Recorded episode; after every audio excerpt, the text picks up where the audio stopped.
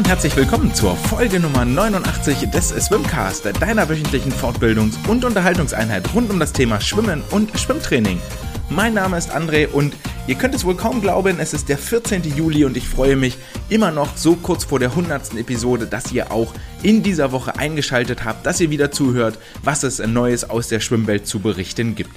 Und bevor wir dazu kommen, ihr kennt das übliche Spielchen, es geht wie jede Woche ein Danke raus an alle euch Zuhörer da draußen für die Bewertungen, für eure Sterne, für eure Likes und natürlich auch für eure Unterstützung, sei es durch E-Mails, sei es durch Kommentare oder eine kleine finanzielle Unterstützung an paypal.me slash swimcast.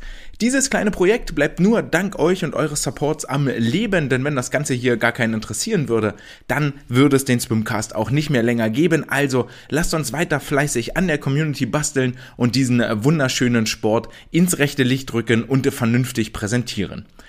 In dieser Woche werden wir uns auseinandersetzen mit ein paar Terminen, denn die FINA hat ihre WM-Termine bekannt gegeben. Wir werden einen Blick werfen auf sinnvolle und etwas weniger sinnvolle Forschung und die Jugend-Europameisterschaften äh, sind äh, zu Ende gegangen. Auch die werden wir uns näher zu Gemüte führen mit Highlights, Lowlights und ein paar Kuriositäten, die man nicht alle Tage sieht. Damit genug der Vorrede, lasst uns starten mit Folge Nummer 89 und den News der vergangenen Woche.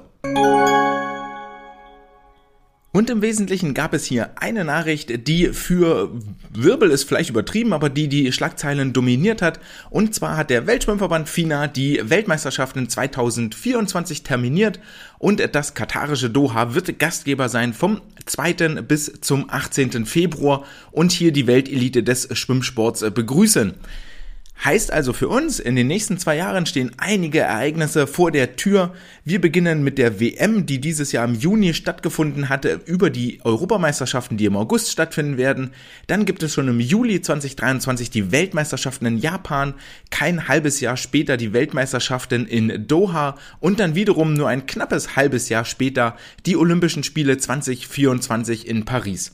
Und wenn ihr diese Aufzählung hört, dann ist auch schon ganz gleich sofort klar geworden, Schwimmer sind äh, sehr, sehr starke Gewohnheitstiere und haben eigentlich wenig Lust, äh, jedes Wochenende auf absoluter Weltebene ihre Leistung zu präsentieren. Geht auch körperlich gar nicht, ist körperlich sehr, sehr schwierig, geht auch in den Mannschaftssportarten nicht. Auch dort ähm, können die Sportler und Sportlerinnen nicht jedes Wochenende absolutes Weltniveau abrufen, sondern das wirklich punktuell. Deswegen ist es ja ein, ähm, auch inzwischen eine Frage im Fußball oder im Basketball oder ähnlichen Sportarten geworden, über die Saison die Form aufzubauen und dann dann am Jahresende, am Highlight, wenn es um die Titel und Medaillen geht, dort wirklich fit zu sein. Etwas, das die Schwimmer schon wahnsinnig lange vorleben, sicherlich etwas aufgeweicht durch die ISL und ähnliche Veranstaltungen wie die Weltcup-Serie, wo es darum geht, in jeder Woche oder innerhalb kürzester Zeit wirklich sehr, sehr gute, sehr, sehr hohe Leistungen abzurufen, um eben ein entsprechendes Preisgeld abzukassieren. So fand es statt, dass die Schwimmer sich so nach und nach aus ihrer Komfortzone rausbewegen und ähm, diese Wettkampfhäufigkeit auch in ihren Trainingsalltag und in ihre Entwicklung mit integrieren und mitnehmen. Aber so einige kritische Stimmen gab es dann jetzt äh, doch mit diesen drei Höhepunkten. Japan im Juli, Doha im Januar zwei Weltmeisterschaften, um dann bei den Olympischen Spielen den absoluten Höhepunkt zu finden. Und so ist es. Die Olympischen Spiele sind der Fixstern am Wettkampfhorizont, der auf den sich alles ausrichtet. Und viele ähm, oder einige haben schon äh, Bedenken geäußert und gesagt, hm, hm, hm, ob wir da im Januar in Doha starten werden, wissen wir noch nicht so genau. Hat sicherlich auch damit zu tun, dass Doha jetzt nicht dadurch glänzt, dass es eine wahnsinnig, wahnsinnig schwimmaffine Community hätte, sondern eher durch Dollars und eine perfekte Durchführung, wobei man äh, sagen muss, perfekte Durchführung heißt vermutlich häufig, die äh, Funktionsträger und Würdenträger werden ordentlich hofiert, kriegen gutes Essen und werden auch sonst nach allen Regeln der Kunst ein bisschen gepampert. Wenn es wirklich um den Schwimmsport ginge, dann wäre der Weg in die europäischen Metropolen, in die amerikanischen Metropolen oder in die australischen Metropolen sicherlich deutlich näher. Auch die Chinesen oder die Japaner können da ordentlich Stimmung machen unter dem Hallendach. Dinge, die uns in Doha noch nicht so wahnsinnig häufig begegnet sind. Einige Events haben dort schon stattgefunden, seien es Weltcups oder auch schon Kurzbahnmeisterschaften. Dennoch hat diese Weltmeisterschaft im Januar 2024 einen gewissen Reiz, denn fünf Monate vor Olympia heißt es auch, Dort können sich die Aktiven noch für die Olympischen Spiele qualifizieren. Etwas, wo ja sonst immer gerne ein Jahr zwischen der Weltmeisterschaft und dem olympischen Höhepunkt lag. Das heißt, vermutlich werden die ganzen Nationalverbände sowieso ihre ganz eigenen Qualifikationswettkämpfe fahren und nicht diese WM nutzen. Aber die kleineren Verbände haben hier jetzt vielleicht die Chance, ihre Sportler nach vorne zu rücken, in den Vordergrund zu rücken. Gerade wenn es nur um die FINA B-Cuts geht, wo dann ähm, auch immer nur ein Sportler eingeladen werden darf oder gestartet, gemeldet werden darf von den Verbänden. Oder für Länder, die gar keinen A- oder B-Cut schaffen von der FINA, die dürfen ja dann über eine ähm, Vielseitigkeitsregelung, nenne ich es mal, dann trotzdem Schwimmerinnen und Schwimmer für Olympia melden, damit dort ein möglichst breites Nationenspektrum, eine gewisse Vielfalt und Diversität präsentiert wird, dürfen diese Nationalverbände dann dort auch melden. Dann ist natürlich auch klar, wer dort in Doha sich entsprechend äh, präsentiert und dort durch Leistung glänzt und mit Sicherheit dem einen oder anderen politischen Einfluss, der hat sein olympisches Ticket möglicherweise etwas näher in Reichweite als Nationen und äh, Sportlerinnen und Sportler, die dort gar nicht erst antreten. So oder so zieht dir diese Veranstaltung einen gewissen Reiz, weil wir innerhalb von einem Jahr drei hochqualitative Wettkämpfe haben und vielleicht uns auch mal darauf äh, oder einen Blick dahin werfen können, wie entwickeln sich denn die Sportler, wie entwickeln sich verschiedene Renntaktiken. Wir haben da letzte Woche viel über die Langstrecke bei den Männern gesprochen, aber natürlich auch die 200, 400 Meter Rennen leben von ihrer Taktik, von ihrer Renneinteilung und dem Anpassen an die Konkurrenz Bobby Finke ist da das ganz, ganz große Beispiel. Also über drei Wettkämpfe von Weltniveau können wir dann mal schauen, ob sich etwas tut und wie die Sportler reagieren, vor allen Dingen von Japan im Juli 2023 bis äh, Olympia Paris 2024, ich glaube, im, muss ja dann fünf Monate vorher, muss ja dann auch im Juni, Juli sein. Ähm, da kann es dann, da, da kann noch richtig was passieren im Trainingsprozess. Als äh, zweiten äh, Punkt aus den Nachrichten der vergangenen Woche, das ist nicht so richtig eine Nachricht, aber habe ich eine kleine äh, Sportstudie, Schwimmstudie mitgebracht, die ich erst im späteren wissenschaftlichen Teil eigentlich vorstellen wollte, weil der Titel wirklich wahnsinnig interessant und ansprechend klang, um euch mitzunehmen. Der Titel des vorliegenden Papers heißt The Effects of Reduced Breathing on Swimming Performance and on Blood Lactate Concentration in 25 and 50 Meter Swimming at Maximal Intensity. Und der Anfang klingt echt gut und dann hat man schon so ein bisschen überflogen und sich so eine Meinung gebildet und überliest dieses kleine Wort, das ich jetzt auch nicht mitgelesen habe. Es geht nämlich um Brustschwimmen. Und da ist die erste Frage, die aufploppt, Brustschwimmen, Atmung. Da gibt's so eine Sache, Regelwerk FINA, das da sagt, bei jedem Zyklus muss der Kopf die Wasseroberfläche durchstoßen. Das heißt, wenn der Kopf eh oben ist, kann ich eigentlich auch atmen. Der Kopf die Wasseroberfläche durchstoßen heißt aber auch, dass nur der Hinterkopf nach oben kommen kann. Also das Gesicht könnte theoretisch durchaus im Wasser bleiben. Ähm, und so wahnsinnig unspannend ist die Frage ja nicht, ey, wenn ich weniger atme, was passiert denn eigentlich mit der Laktatkonzentration im Blut? Äh, wird die höher, wird die niedriger? Wie wirkt sich das auf die Leistung aus? Ähm, und jetzt kann man auch schon als äh, zweiten Punkt hier mit anführen, über 25 und 50 Meter die Veränderung einer Laktatkonzentration zu messen hm, hm, wer da vor einigen Monaten mal genauer zugehört hatte, der weiß inzwischen, dass Laktat braucht A, eine Weile, um sich zu bilden, also so drei bis fünf Minuten nach Beginn der Bewegungsausführung erreicht das äh, Laktat, der Laktatspiegel so sein Maximum. Und äh, dann als zweites über 25 und 50 Meter kann man sich sowieso streiten, inwiefern dort der äh, Laktazide anaerobe Stoffwechsel überhaupt getriggert und gestartet wird hat die Forscher hier gar nicht äh, so wahnsinnig groß interessiert, all diese Fragen, sondern sie haben gesagt, oh, hier ist egal, 25, 50 Meter ist schön kurz, da kriegen wir viele Sportler und dann gucken wir uns das über die 25 und 50 Meter an. Aber aus all den Kritikpunkten, die ich gerade schon geäußert habe, sind die Ergebnisse auch ähm, möglicherweise nur so mittelgut äh, brauchbar. Ähm, Studiendesign relativ simpel, schwimmst 25 Meter Max beim Brustschwimmen. Ähm, und wie variieren sie die Atmung? Das ist natürlich die große Frage, die hier im Raum steht. Ähm, und es gab den Einerzug, also das klassische Brustschwimmen, wie wir es kennen, Armzug, Atmen, Beinschlag, Armzug, Atmen, Beinschlag. Um, ähm, und dann gab es den äh, One-on-Three-Rhythmus, also es wurden drei Schwimmzyklen gemacht, dann wurde einmal geatmet. Äh, also schwimmen, schwimmen, schwimmen, atmen, schwimmen, schwimmen, schwimmen, atmen. Ähm, wie das die Sportler jetzt gemacht haben, gibt weder ein Video, gibt weder Bilder, kann ich nicht sagen, ähm, ob der Kopf oben war und sie einfach keine Luft geholt haben, ob sie flach geblieben sind ähm, und deswegen gar nicht atmen konnten. Die Idee hier dahinter war grundsätzlich, okay, wenn du den Oberkörper nicht so anstellen musst, fällt die Hüfte vielleicht nicht so tief, die Füße sinken nicht so tief, du bleibst hydrodynamisch, hast weniger Widerstand, deswegen schwimmst du vielleicht effizienter, hast ein, ähm, gleitest besser, musst wen hast eine weniger ähm, Geschwindigkeitsschwankung innerhalb deines Bewegungszyklus. Also die Idee dahinter schon eigentlich kann man so ein bisschen vermuten, verstehen, ähm, was da so der, der grundlegende Gedanke ist. Aber wie gesagt, die Bewegungsausführung beim Brustschwimmen gibt das eigentlich nicht her und jeder, der das mal probiert hat, wird wohl relativ schnell merken, ey, wahnsinnig intuitiv und praktikabel ist das nicht. Als Ergebnis möchte ich euch jetzt dann an der Stelle auch gar nicht vorenthalten. Das Ergebnis war auch ernüchternd. Und zwar, wenn wir uns die Laktatkonzentration angucken, war es so, dass egal welcher Atemrhythmus über die 50 Meter Distanz kein Unterschied feststellbar war. Sportler sind also die entsprechende Strecke geschwommen. 50 Meter, 5 Minuten warten, dann wurde der Laktatwert gemessen. Der lag hier so bei roundabout 12 Millimol pro Liter.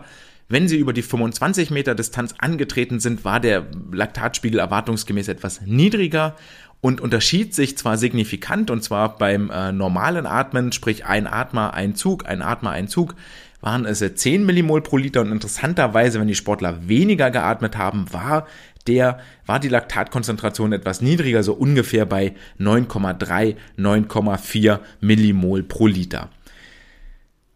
Nehmen wir so hin, ähm, kann man ja auch lange überlegen, okay, schwimmst effizienter, ist also nicht so anstrengend, brauchst nicht so viel Energie bereitstellen, 25 Meter, sowieso der Laktatspiegel niedriger, habt ihr gemerkt, 12 zu 10 Millimol, ähm, aber so richtig, ja, ist nice to have, so schön, dass wir mal drüber gesprochen haben. Innerhalb der Leistung gab es äh, auch über die 25 Meter einen Unterschied, und zwar, dass die Sportler, die weniger geatmet haben, tatsächlich etwas schneller waren, aber mit etwas schneller meinen wir Zeitdifferenzen von 19,3 Sekunden zu 19,5 Sekunden. Und auch an dieser Zeit merkt ihr schon, hm, Weltklasse war das nicht. Vielleicht so regional Landesniveau, noch nicht mal nationales Niveau. Über die 50 Meter sind die Sportler dann im Mittel 43,5 bzw. 43,4 Sekunden geschwommen. Also hier gab es gar keinen Leistungsunterschied. Und dann ist das so, dass man sich die Studie jetzt anguckt und sagt, hm, okay, ist halt irgendwie ganz cool, dass ihr das gemacht habt, aber so richtig der Übertrag ist hier nicht. Kleiner Anfang gemacht, will ich auch gar nicht klein. Es ist eine interessante Fragestellung, kann man sich angucken alles gut, aber war dann tatsächlich etwas, sind zwölf Seiten insgesamt etwas größer geschrieben, also las sich ganz gut weg und ähm, wenn man drinsteckt im Thema, geht's auch gerne mal etwas schneller.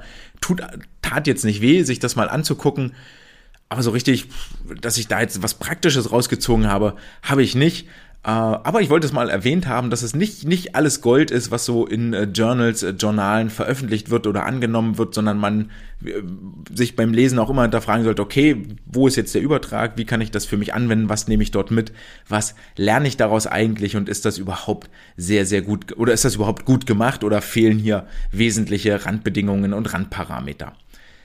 Soweit zu den Nachrichten der vergangenen Woche. Ihr merkt, das war ein etwas kürzerer Block und wir rutschen rüber und beschäftigen uns im nächsten Schritt mit den Jugend-Europameisterschaften in Ottopeni.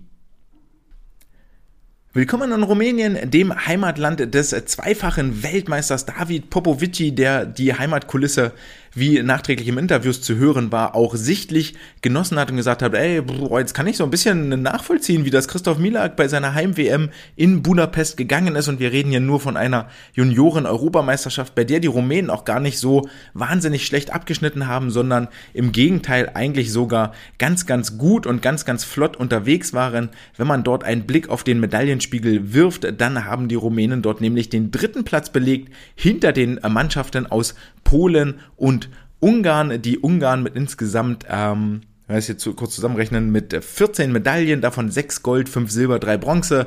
Die Polen mit 16 Medaillen, 5 Gold, 4 Silber, 7 Bronze und die ähm, äh, Rumänen mit äh, neun Medaillen, fünf Gold, vier Silber, wobei es hier natürlich die Goldmedaillen sind, die ihnen den dritten Platz im Medaillenspiegel sichern. Danach kommen die Franzosen, Italiener mit 13, 14 Gesamtmedaillen und auch die Briten auf Platz 8 haben insgesamt elf Medaillen geholt, also in der Gesamtzahl mehr als das äh, rumänische Team, das rumänische Heimatteam.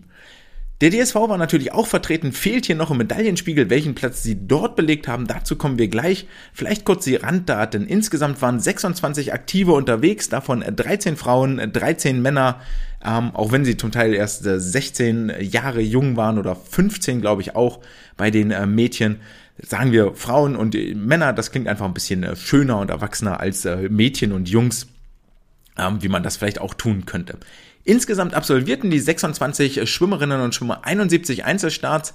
Sieben Staffeln wurden gemeldet, von denen sechs schlussendlich an den Start gegangen sind. Die letzte 4x100 Lagenstaffel der Frauen musste leider ausfallen, weil Ira Hünnebeck krank geworden war zwischendrin äh, während der Wettkämpfe. Ähm, was da genau vorgefallen ist, war nicht rauszubekommen.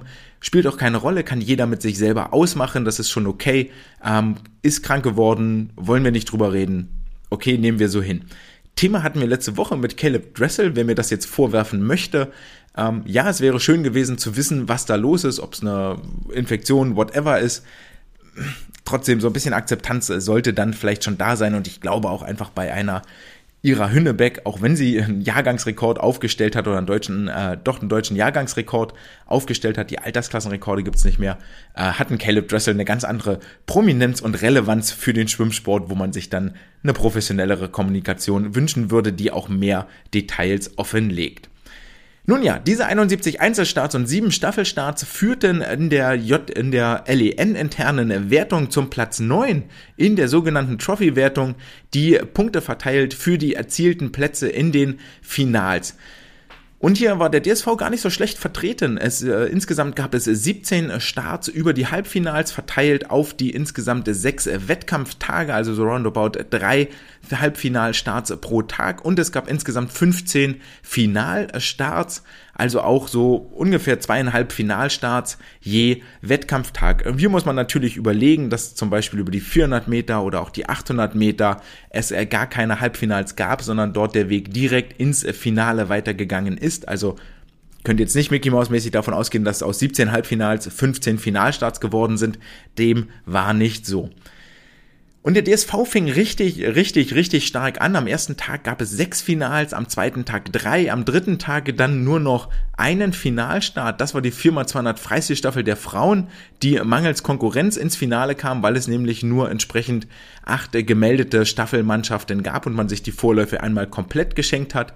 An Tag 4 gab es einen Finalstart, an Tag 5 zwei und am letzten Wettkampftag nochmal zwei.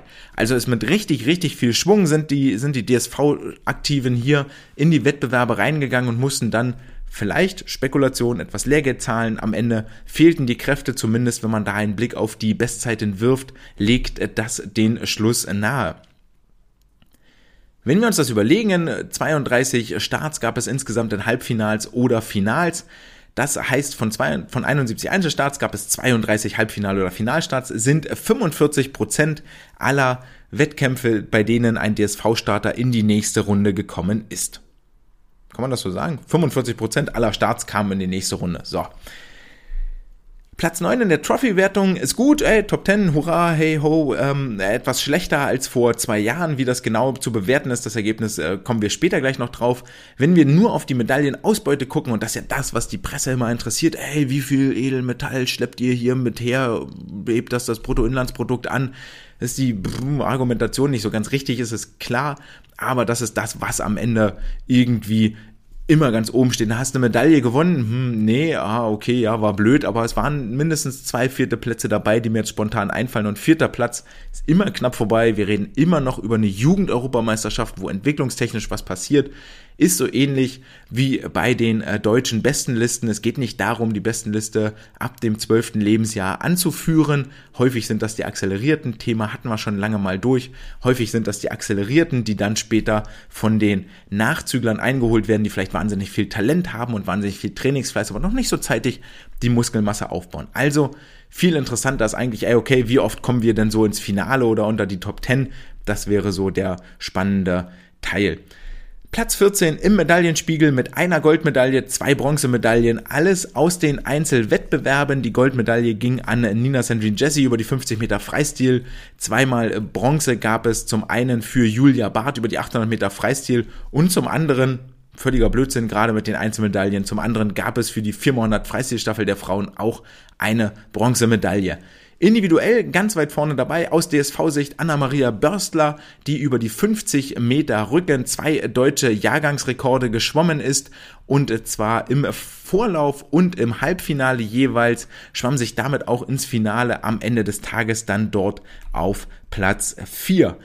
Damit steht der neue deutsche Jahrgangsrekord über die 50 Meter Rücken nach den Vorläufen bei 28,74 Sekunden und am abendlichen Halbfinale hat sie ihn nochmal verbessert auf 28,69 Sekunden, kam als Vierte ins Finale rein, ging als Vierte aus dem Finale raus in 28,76, 14 Hundertstel hinter dem dritten Platz. Es sind 50 Rücken, da geht's immer eng zur Sache und das heißt auch, dass sie mit 3 Hundertstel vor dem fünften Platz angeschlagen hat. Herzlichen Glückwunsch zum vierten Platz und dem neuen deutschen Jahrgangsrekord dort nach Magdeburg an Anna-Maria Börstler.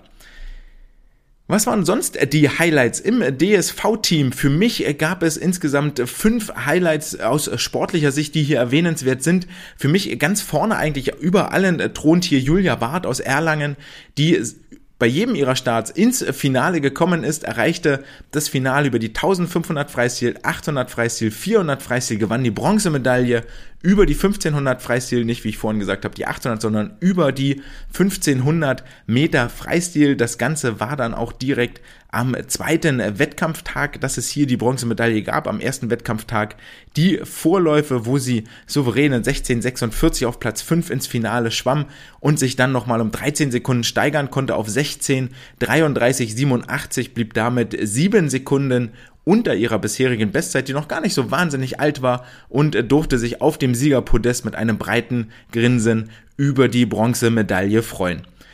Und wenn wir jetzt Julia Barth einmal als Beispiel haben und ich sage, ey, über die Wettkampfwoche hinweg war es vielleicht irgendwie schwierig, dort die Spannung hochzuhalten, dann wissen wir jetzt, dass sie am ersten Tag die Vorläufer hatte, am zweiten Tag das Finale über die 1500, am dritten Tage war sie dann über die 4x200 Freistilstaffel im, im, im Einsatz, im Finale belegte dort den sechsten Platz zusammen mit Nina Sandrine Jesse, Marian Plöger und Lisa Marie Finger. In 2037 schwamm sie hier ihre Zeit auf dem zweiten Platz. Am vierten Tag gab es dann den Vorlauf über die 800 Freistil, 8 Minuten 50, bevor es dann am nächsten Tag im Finale in 8,44,59 für sie für den sechsten Platz reichte. Und nach der hervorragenden Bestzeit am ersten Wettkampftag der Staffelzeit war sie jetzt über die 800 Freistil dann schon zwei Sekunden langsamer als ihre Bestzeit, bevor sie dann am letzten Wettkampftag, also Julia war jeden Tag im Wasser, am letzten Wettkampftag im Vorlauf über die 400 Freistil in 4.19.76 ins Finale schwamm, dort nochmal drei Sekunden schneller wurde, 4.16.6 Platz 5 belegte, ihre Bestzeit aber um 1,4 Sekunden verfehlte. Gar nicht schlimm, kann passieren, alles bestens, aber es illustriert eigentlich ganz schön, wie so ein, wie so eine Wettkampfwoche ablaufen kann. Das ähnliches sieht man dann auch bei, bei Nina Jesse nach einem sehr, sehr erfolgreichen ersten Start, der natürlich auch emotional wahnsinnig viel aufwühlt, viel Energie frisst. Und das merkt man dann erst, wenn es wirklich mal so weit ist, mit all den Emotionen, die ja den Körper auch ausschlauchen. Dann kommt vielleicht noch eine Dopingkontrolle und so weiter und so fort wird es dann einfach schwer, über die ganze Wettkampfwoche die Leistung hochzuhalten und auch nochmal sich in diesen mentalen State einfach zu versetzen, ey, okay, ich habe noch nichts gewonnen, ich mein erster, das ist jetzt hier mein erster Start und ich will hier eine Medaille holen. Das ist was anderes ähm, für, die, für das erste Rennen, als wenn man weiß, okay, ich habe hier schon eine Medaille im Sack und ey, das war echt cool. Oh, erstmal kurz zurücklehnen. Es ist völlig natürlich und dazu gilt es ja auch, zitiere ja Carsten Großes, der gesagt hatte in der Sonderfolge mit den äh, Junioren-Bundestrainern, also mit Franzi Henke und Carsten, äh, Carsten Großes und Hannes Vitense zusammen, das Ganze sind tatsächlich noch Lernmeisterschaften. Das zweite Highlight aus deutscher Sicht war natürlich der äh, Sieg von Nina Sandrine Jesse über die 50 Meter Freistil, die ähm, nicht nur über die 50 Meter Freistil wahnsinnig schnell war, die am zweiten Wettkampftag die Vorläufe und, Final und Halbfinals hatten, um dann am dritten Tag im Finale in 25-22 als äh, erste die Wand zu berühren, 12 Hundertstel Vorsprung vor der Zweitplatzierten und eine Hundertstel unter ihrer Bestzeit geblieben ist. Generell bleibt ja eigentlich festzuhalten, dass die Essenerin sich über die Vorläufe Halbfinale ganz, ganz souverän ins Finale geschwommen hat und auch dort mit den 12 Hundertstel vielleicht relativ souverän den Wettbewerb für sich entscheiden konnte und gewinnen konnte. Die Zeiten waren 25,69 Vorlauf, 25,27 Halbfinale, 25,22 im Finale. Das war der zweite und dritte Wettkampftag. Am ersten Wettkampftag wusste Nina auch zu überzeugen, schwamm hier in der 4x100 Freistilstaffel als Schlussschwimmerin in 54,65 den schnellsten Split aller Teilnehmerinnen, die überhaupt in diesem 32er Feld unterwegs und im Wasser waren und 54,6 ist schon richtig, richtig schnell. 25,5 vorne weg, 29,1 dann am Ende hinten drauf. Hut ab vor dieser Leistung.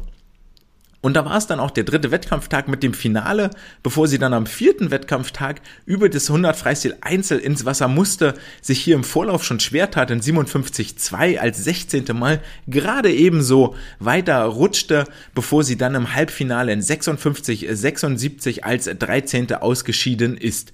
Damit verpasste sie das Finale um 600, also 56,1 hätte fürs Finale gereicht. Klingt jetzt nach einer großen Lücke, wenn man aber weiß, dass ihre Bestzeit bei 55,6 Sekunden liegt, also 1,1 Sekunden schneller, als sie hier im Halbfinale geschwommen ist, dann rückt es das Ganze nochmal in ein anderes Licht. Und ohne ihr Böses zu wollen, 56,7 im Halbfinale über das 100 Freistil Einzel verglichen mit der 54,6 aus der Staffel und da sind zwei Sekunden Differenz. Wenn wir da nochmal vier Zehntel, fünf Zehntel, wenn wir ganz böse sind, sechs Zehntel Staffelwechselzeit draufrechnen, landen wir immer noch bei einer 55-2 und einem ganz, ganz sicheren Platz im 100 Freistil-Finale. Also so ist es dann halt schwierig nach diesem emotionalen Staffel-Medaillensieg und dann kommt irgendwann mal das kleine Tal, durch das man hier durchschreiten muss als Sportler, was viel Lerneffekt ist. So ist es. Ähm, diese Goldmedaille aber, und den, das möchte ich nochmal betonen, den JDM-Titel über die 50 Meter Freistil, den kann ihr keiner mehr nehmen und ich gehe mal fest davon aus, dass die Medaille irgendwo einen Ehrenplatz begonnen, be, äh, bekommen wird. Dann das weitere Highlight natürlich die 400 Freistilstaffel der Damen, die auch mit einer Bronzemedaille nach Hause gefahren sind. Ähm, wahnsinnig überraschend, das war so nicht zu erwarten, weil das, äh, weil die Staffel eigentlich sehr, sehr lange auf dem vierten, fünften Platz gelegen hat. Ich glaube, mit den Italienern sich hier um den äh, ersten Platz neben dem Podium äh, gekebbelt hat, bis äh, die dritte Ungarin, die im Wasser war, die lagen dort aktuell auf Platz zwei, sich auf der Rückbahn verschluckt hat und statt der soliden 57, die sie schwimmen kann, mit 1,07 ins Ziel kam und ähm, das ist schon ja, ne, ist eine harte Nuss. Da muss man die Mannschaftskameraden dann schon mal auffangen. Das gehört auch mit ins Kuriositätenkabinett, sich auf der Rückbahn zu verschlucken und dann zehn Sekunden langsamer zu schwimmen. Sieht man eigentlich nie auf dieser internationalen Ebene. Haken wir die Frauen ab. Auch bei den Männern gab es für mich zwei Highlights. Zum einen auch am ersten Wettkampftag Luis Schubert, der im Halbfinale über die 200 Delfin erstmals unter der 2-Minuten-Marke geblieben ist, in 1,59,76 hier das Finalticket gelöst hat, wo er dann in 2.00.41 nicht ganz anknüpfen konnte, als Achter aber den Wettbewerb beendete mit einer ganz, ganz sicheren, soliden Top-10-Platzierung. Und ebenfalls ähnliches erlebte der äh, erlebte Jano Beschnitt von der SG Ruhr, der die 400 Meter Freistil am letzten Wettkampftag im Vorlauf in 3,56,25 beendete, damit seine Bestzeit um äh, sagenhafte 1,4 Sekunden verbessert hat, sechs Zehntel vor dem neunten Platz anschlug und sich als Siebter ins Finale am selben Abend schwamm. Dort gar nicht so schlecht eigentlich. 3,58,0, vier Zehntel über seiner alten äh, Bestzeit belegte er den achten Platz. Äh, das gar nicht schlimm alles gut, achter Platz, hey, Finale, erstes internationales Finale, viel Erfahrung gesammelt, alles bestens, alles toll.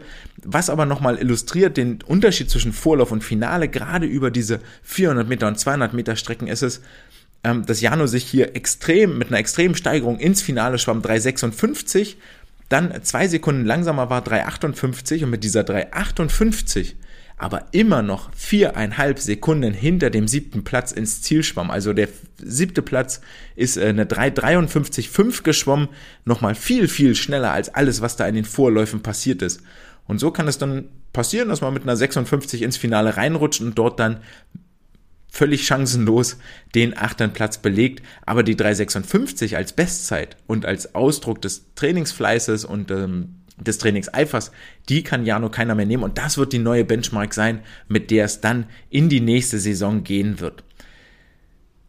Soweit die Highlights, drei Medaillen, zwei Männer, die auch sehr, sehr schnell unterwegs waren, viele Finalteilnahmen, schnellster Staffelsplitz aller Teilnehmer. Also war wirklich viel Gutes dabei, gerade am Wochenanfang für den deutschen Schwimmverband.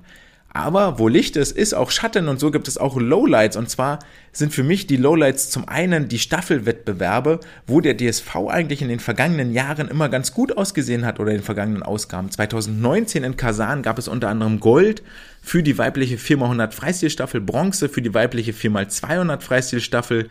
Bei den Männern gab es Bronze über die 4x200 Freistil und im Mixed-Wettbewerb gab es Gold über die 4x100 Freistil und Silber über die 4x100 Meter Lagen.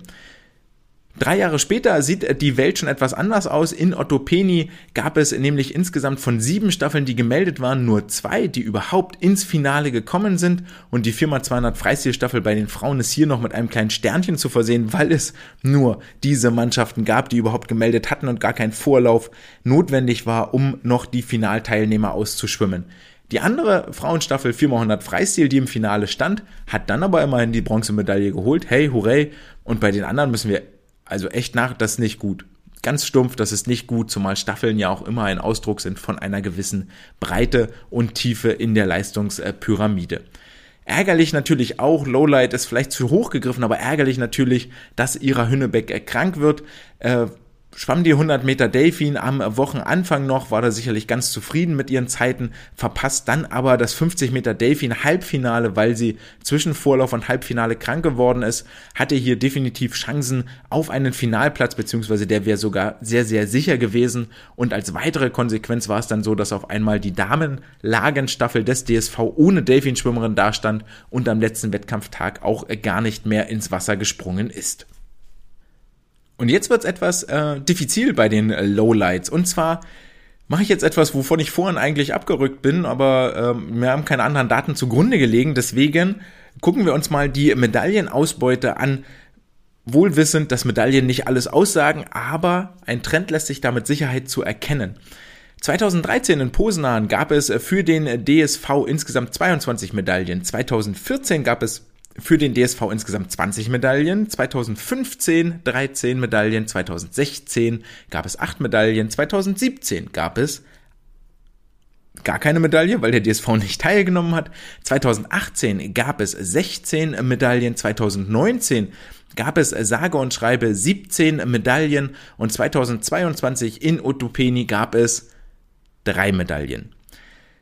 Ihr merkt, da ist ein richtig, richtig harter Bruch dabei. Drei Medaillen sind weit, weit Unterschnitt unter dem, was sonst so DSV-Standard ist. Und da sollten wir wirklich mal ein Auge hinwerfen und uns überlegen, okay, Nachwuchs ist der konkurrenzfähig. Was machen wir in den kommenden Jahren?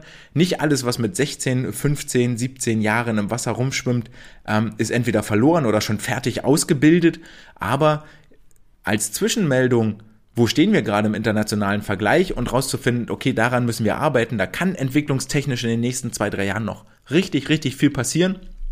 Dafür ist das gar nicht so verkehrt und sollte man, äh, sollte das definitiv als äh, Referenz herangezogen werden. Auch hier, das für mich schon, schon ein Lowlight, auch wenn der Start wahnsinnig gut war in die JDM und der vieles überlagert, so ist es ja.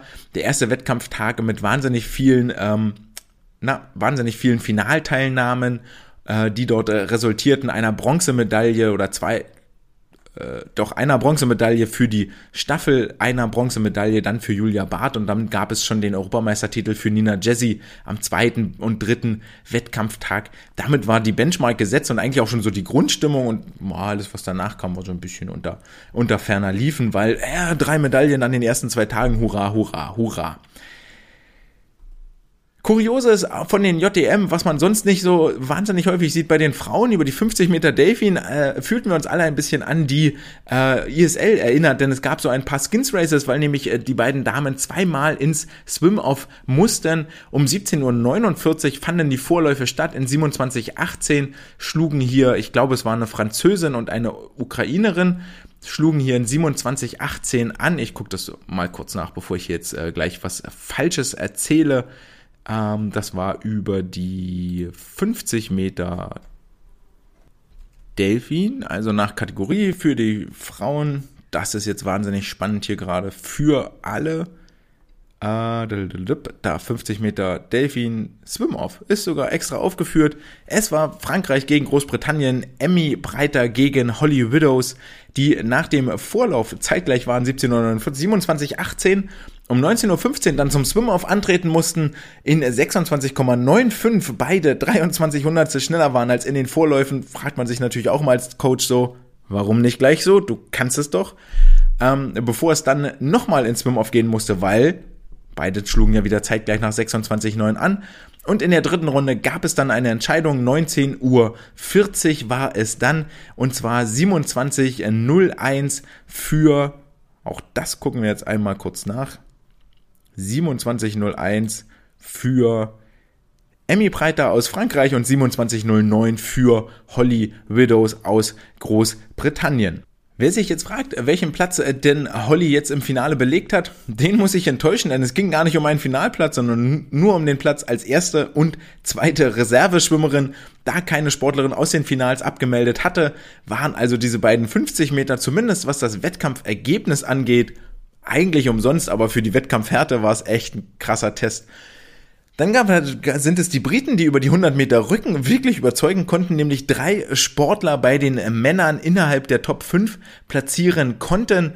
Ähm, und nun ist es ja so, dass eigentlich immer bloß zwei Sportler je Nation dann ins Halbfinale weiterkommen können. Also war der dritte beste Brite, der auf Platz 5 ins, äh, aus den Vorläufen herausging, schon der erste, der sich nicht mehr für das Halbfinale qualifizieren konnte. Dementsprechend wurden Plätze nach hinten frei. Davon profitierte unter anderem der Deutsche Maximilian Hagel, der sich eigentlich auf Platz 21 die Vorläufe beendete, aber durch so viele Drittstarter aus anderen Nationen noch auf Platz 16 vorrutschte, im Halbfinale dann nochmal antreten durfte, hier zwar auf Platz 16 blieb, aber diese Stimmung in den Halbfinals nochmal mitnehmen konnte und für sich dort mit Sicherheit einige Trainingsmotivation rausgezogen hat. Und dann gab es zu guter Letzt noch Oskar Schildknecht, der über die 200 Meter müsste jetzt nach 200 Meter Rücken als 17. im Halbfinale stand, im Halbfinale startete. Hier gab es also 17 Starter. Warum erschließt sich mir nicht, gab es auch keinen Kommentar dazu, war aber das einzige Halbfinale, wo 17 Sportler unterwegs waren. Vermutlich ganz stumpf ein Fehler im Kampfgericht. Er beendete das Rennen dann auch auf Platz 17 in 204,78. Aber ihr seht, dass hier von der ein oder anderen Kuriosität auch äh, Sportler des heimischen Verbandes, des heimischen deutschen Schwimmverbandes betroffen waren. Das Verschlucken habe ich schon erzählt und damit klappen wir den Deckel drauf auf die diesjährigen Jugend-Europameisterschaften in Ottopeni und gehen etwas zwiegespalten hier wieder zurück in die Trainingshallen und Trainingsbecken und äh, Schwimmbäder. Damit kommen wir zum letzten Teil der heutigen Episode, nämlich zur Wissenschaft der Woche. Und die Wissenschaft der Woche beschäftigt sich mit einem Paper mit dem folgenden wunderschönen Titel Profiling of Elite Male Junior 50 Meter Freestyle Sprinters Understanding the Speed Time Relationship. Und hier hat sich ein Forschungskonsortium zusammengefunden, das äh, Rang und Namen ist vielleicht zu viel gesagt, aber das durchaus Bekanntheit hat in der Wissenschaftswelt, und zwar Moraes, Barbosa, Weiger, Silva und Marinho. Alle kommen aus äh, Portugal und haben ihre Arbeit veröffentlicht im Scandinavian Journal of Medicine and Science and Sports im Jahre 2021. Wer den englischen Titel nicht so richtig mitbekommen hat, es geht darum, die 50 Meter Freistil-Sprinter bei den Jugend-Europameisterschaften zu, ähm, zu charakterisieren und zu analysieren. Vor allen Dingen hier um das Verständnis der Geschwindigkeitszeit um das Verständnis des Geschwindigkeitszeitverhältnisses. Und wenn wir wollen, dann können wir das Ganze auch etwas auf den DSV projizieren. Nicht nur, dass äh, Nina Jesse äh, dieses Jahr Europameisterin geworden ist, ähm, aus dem Dortmunder Nachwuchs jetzt in Essen am Stützpunkt unter ihrem alten Heimtrainer Stefan Wittke trainierend. Äh, ja, genau. Gewann sie die Goldmedaille. Es ist äh, Artem Selin, der für die Wiesbadener an den Start geht, der immer noch den European Junior Record hält über die 50 Meter Freistil seit 2019 und ähm, so kann man sich mal angucken, okay, wie, wie sehen denn die 50 Meter Freistil überhaupt geschwindigkeitstechnisch aus? Denn während wir über die 100 und 200 Meter Rennen ähm, Splitzeiten haben nach jeder Bahn, uns eine Wende angucken, 5 Meter vor der Wand, 5 Meter aus der Wand, den Startbereich angucken, den Finish angucken, ähm, und all diese Geschichten und analysieren, ey, negativer Split und wie sieht's aus, letzte Bahn im Vergleich zum Rest und lalala. Gehen wir im 15 Meter Kraulsprint einfach davon aus, okay, es ist einmal rüber, fertig. Das gucke ich mir auch gar nicht weiter an als Coach oder als Wissenschaftler, als äh, wer auch immer da, dort gefragt wird. Was getan wird, ist natürlich im Moment, dass man sich die, die Startphase analysiert, also alles bis 15 Meter. Dann gibt es ein freies Schwimmen bis zur 45 Meter Markierung und dann gibt es nochmal den Bereich des Finish von 45 bis 50 Meter, was so in der Regel dann mal analysiert wird. Also es gibt die Geschwindigkeit im freien Schwimmen, die, die, die Zykluslänge, die Zyklusfrequenz und so weiter und so fort. Aber diese Einteilung ist halt wahnsinnig grob und wir gehen davon aus, dass die Sportler ins Wasser hüpfen und sagen, okay, von Anfang an Vollgas und wir hoffen, dass das bis ans Ende, andere Ende des Beckens auch hält. Aber ob das überhaupt so ist, schwieriges Feld. Denn ähm, vor allen Dingen über die 100 und 200 Meter Wettbewerbe zeigen die Sieger ganz, ganz oft eine andere Strategie als die Platzierten, also die das Rennen nicht gewinnen. Ja, andere Strategie heißt dann also, dass es äh, gleichmäßiger geschwommen wird, nicht mit so einem starken Leistungsabfall am Ende, dass die äh, Schwimmerinnen und Schwimmer in der Lage sind, auf der letzten Bahn nochmal das Tempo etwas zu erhöhen, schneller zu sein als auf der zweiten oder dritten Bahn zum Beispiel und so weiter und so fort. Und das alles wissen wir ja nur, weil wir uns die Zeiten auch mal angucken, weil wir irgendwie Daten vorliegen haben, weil wir daran Interesse haben und weil wir das wirklich analysieren. Und über die 50 Meter tun wir das nicht. Findet einfach nicht statt. Und das ist die Motivation, die den Forschern hier innewohnt. Deswegen haben sie eine feinere Einteilung gemacht, haben gesagt, okay, den Anfang fassen wir nicht an, 0 bis 15 Meter, das bleibt alles so. Und dann gucken wir uns 10 Meter Abschnitte an. 15 bis 25, 25 bis 35, 35 bis 45 und dann nochmal 45 bis 50 Meter, also die Finish-Phase tragen das Ganze dann auf, also äh, Geschwindigkeit gegen ähm, Streckenlänge, also in welchem Abschnitt messe ich das, Geschwindigkeit gegen Zeit, gucke mir an, mit welcher Frequenz schwimmen die Sportler, welche Zykluslänge habe ich, welchen Stroke-Index habe ich ähm, und all diese Geschichten und dann kriegen wir mal einen Überblick, okay, wie sieht denn diese Renneinteilung hier überhaupt aus? Haben wir recht mit unserer Vermutung? Es geht von Anfang an all out und dann äh, geht nichts mehr oder sieht das sogar etwas anders aus?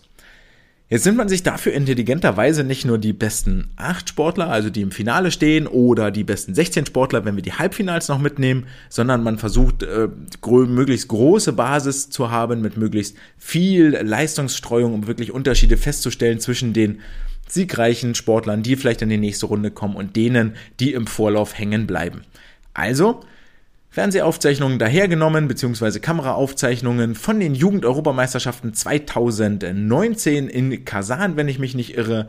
Hier waren 95 Teilnehmer über die 50 Meter Freistil am Start. Davon konnten die Forschenden 86 auswerten über die Vorläufe, Halbfinals und Finals und haben sich dann eben angeguckt, okay, nicht nur die Absolutgeschwindigkeit, sondern auch die Relativgeschwindigkeit in ähm, Relation zur Startgeschwindigkeit 0 bis 15 Meter. Also wir gehen davon aus, der Sportler ist am Anfang des Rennens am schnellsten, 0 bis 15 Meter nach dem Startsprung, das ist die Referenz, das sind 100 Prozent.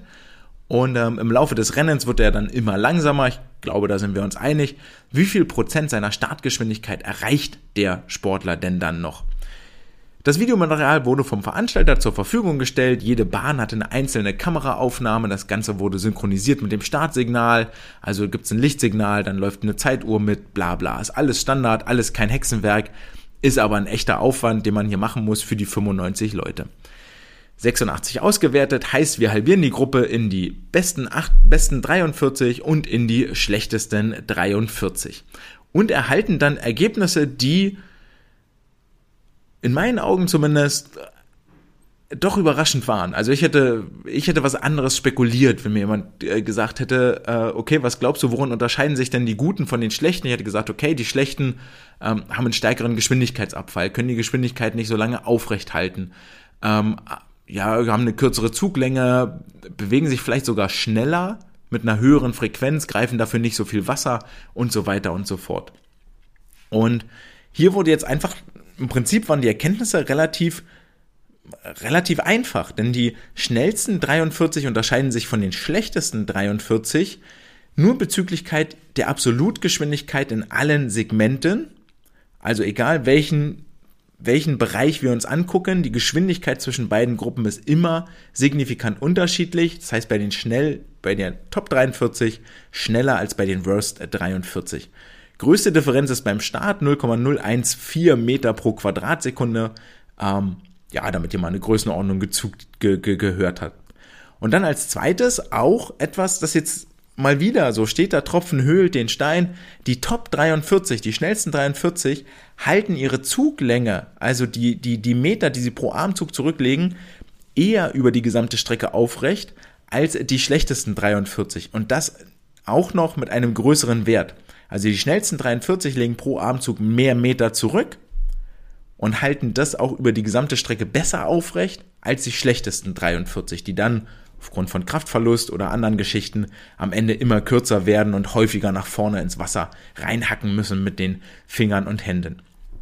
Ähm, heißt also, es gibt Unterschiede in den Gruppen hinsichtlich Geschwindigkeit und Zuglänge und daraus resultiert auch ein Unterschied hinsichtlich des Stroke Index. Keinen Unterschied, und das fand ich interessant, keinen Unterschied gibt es in den äh, Parametern Frequenz und prozentual prozentuale Geschwindigkeit. Das heißt, beide Gruppen bewegen sich mit der gleichen Frequenz und beide Gruppen erreichen, gemessen an ihrer Startgeschwindigkeit, über die ganze 50 Meter Distanz den gleichen prozentualen Wert. Wenn wir das in ein Mickey Maus Bild übertragen, sagen wir also, okay, wenn ich beim Start einfach der Schnellste bin, dann bin ich auch über die gesamte Strecke der Schnellste. Weil ich, macht ja keinen Unterschied. Ja, die Startgeschwindigkeit gibt 100% vor und 90% von 2 Meter pro Sekunde ist mehr als 90% von 1,9 Meter pro Sekunde.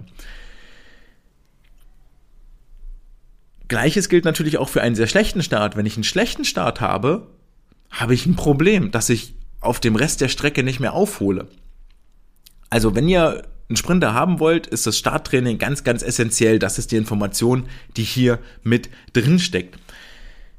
In beiden Gruppen war auch klar oder war auch ersichtlich, dass der Verlauf der Geschwindigkeitszeitkurve, also die Geschwindigkeit über die Streckenlänge, fällt in beiden Gruppen quadratisch ab. Also es ist keine lineare, keine gerade Linie, die man dort durchzieht, sondern am Anfang ist der Geschwindigkeitsverlust sehr, sehr groß und der schwächt sich zum Ende der Bahn äh, immer mehr ab, bis er quasi horizontal zur X-Achse verläuft.